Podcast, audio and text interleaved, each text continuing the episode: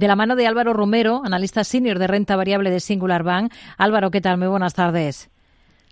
Buenas tardes, Rocío. ¿Qué tal? Bueno, hemos visto una jornada de recortes, de retrocesos generalizados para las bolsas, también para la española, eh, que termina con descensos de más de medio punto porcentual en ese día marcado por ese mal comportamiento en Estados Unidos tras la decepción del dato de IPC, ¿no?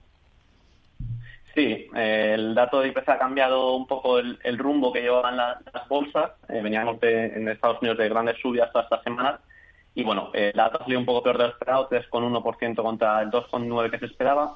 Y bueno, es algo que afecta sin duda a valores más growth, todo principalmente tecnológicas, que cotizan unos múltiplos muy elevados y donde se esperan grandes crecimientos a futuro, pues bueno, esto hace que, se recorten un poco todas esas eh, expectativas, ¿no?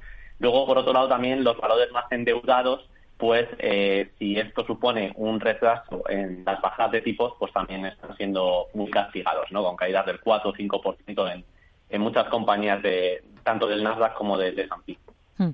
Si hablamos de valores, ¿qué visión tiene para Naturgy, que sale fuera de los índices MSCI que siguen tantos inversores, fondos y ETFs? Sí, eh, la exclusión de, salir de estos índices eh, se debe a un menor valor del capital flotante. Normalmente estos índices pues, se introducen en ellos en función del volumen que, hagas de, negociación diario eh, del free float, etcétera. En este caso, Naturgy sale, también sale Acción a Energía. Eh, sobre Naturgy, bueno, el, es el primer distribuidor de, gas de España con una cuota de, mercado del 70% y en Latinoamérica. Eh, la parte de redes aporta un 60% de las ventas. Ellos están apostando y girando su plan estratégico en torno a, poner el foco más en la parte de renovables y redes y sobre todo en geografías y marcos regulatorios que sean estables, ¿no? Eh, sí que es verdad que creemos que las utilities europeas en general están siendo eh, muy castigadas. Eh, el precio del gas continúa a la baja. Si miramos el índice del TTF, continúa en, mínimos de, los últimos años. Y bueno, creemos que Naturgy cotiza unos múltiplos en línea con el sector de, y, está algo menos endeudada, ¿no? Está 3,7 veces deuda neta sobre vista. creemos que es una compañía interesante, pero de momento somos más neutrales con el valor. Hmm. Hablaba de, de Naturgy, Acción Energías Renovables, también la ha citado, también ha sido excluida de, estos índices. Em, es un valor muy perjudicado por las ventas, eh, sobre todo en lo que llevamos de ejercicio, pero viene de atrás. Sí, eh, yo creo que es uno de esos farolillos rojos, ¿no? Junto con Solaria también están siendo muy, muy castigadas en, general las, las compañías de renovables eh, parece que la cotización va bastante ligada al sentimiento que hay sobre los tipos de interés, pero si miramos los precios de la energía, que continúan a la baja, como comentaba antes en el caso de Naturgy, vemos que en el caso de Acción a Energía, una baja del precio de la energía de 10 euros el megavatio produce una caída de 16 millones de euros en su beneficio de este año esperado, ¿no? Lo cual, pues bueno, en 2024 no se nota tanto, pero que tienen eh, cubierto la energía, la producción de energía en torno al 82%. Eh, si nos vamos a 2025 o 2026, donde esta cobertura eh, eh, baja hasta el 54 y el 59%, pues vemos que si los precios de, la energía se mantienen bajos más tiempo, pues lo va a pasar mal la, cotización, ¿no? Básicamente porque las perspectivas son, son más negativas y, yo creo que es un poco lo que el mercado está descontando con, con estas caídas, ¿no? Uno de los protagonistas en negativo esta jornada lo tenemos en ArcelorMittal, de los peores del IBEX. ¿Qué le convence y qué no de esta compañía ahora? Bueno, ArcelorMittal está atravesando problemas debido a, sobre todo a la crisis que está viviendo China, eh, que es uno de sus mercados grandes, pero bueno, continúa siendo la mayor siderúrgica del mundo. Eh, el cuarto trimestre presentó uno, un EBITDA mejor de lo esperado, aunque un poco peor que el del trimestre anterior, principalmente a que el precio del acero ha bajado, el precio medio, eh, esto les ha, les ha afectado en todas sus geografías. Sí que es verdad que estamos empezando a ver algunos signos de recuperación y la compañía espera ver crecimientos en, todas sus regiones.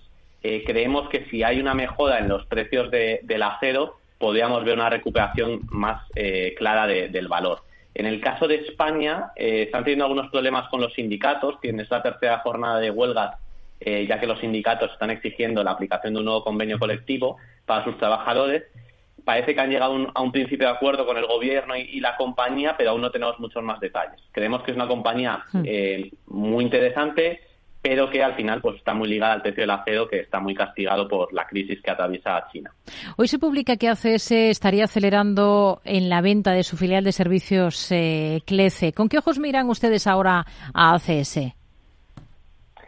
Eh, pues ACS es una compañía que nos gusta, creemos que está siguiendo un poco la tónica general de algunos rivales como Safir, Ferrovial, eh, FCC, de deshacerse de las filiales de servicios, ¿no? Para centrarse un poco más en todo el negocio de concesionario, que al final es, es un negocio con mejores márgenes y, y, en general un, negocio mejor.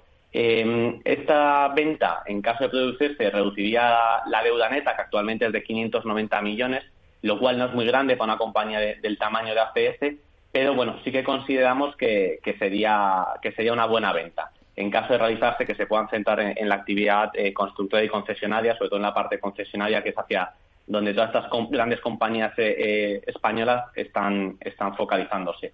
este proceso de desinversiones ya se inició en 2021 con la venta de Cobra, la filial de que tenía servicios industriales al grupo Vinci por 4.900 millones y parece que eh, el rumbo es que hagan lo mismo con Clefe. Hmm.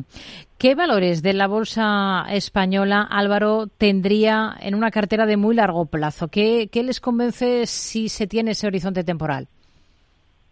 Pues eh, creemos que en una cartera de bolsa española hay que estar expuesto a los bancos, sin duda. Al final estamos en un índice muy bancarizado. Eh, en este, por este lado, nos gusta más BVA y Bank Inter eh, tanto por la solidez del negocio doméstico de, de Inter como el potencial crecimiento en otras áreas geográficas que tiene, que tiene BVA, principalmente en, en, Latinoamérica y en México y, Turquía. Eh, y por otro lado, eh, en cuanto a otras compañías que tener en esta cartera, pues hay algunas compañías que lo están haciendo muy bien, como Logista, Vitdala, Viscofano o Inditex, que creemos que, que pueden continuar haciéndolo muy bien en el largo plazo, que son líderes en sus segmentos y, y en algunos casos pues ofrecen también una rentabilidad por dividendo muy interesante para el inversor español. Y luego hay algunas compañías que no están atravesando sus mejores momentos, como el caso de Merlin o, Gestamp, que creemos que también podrían hacerlo muy muy bien a, a largo plazo.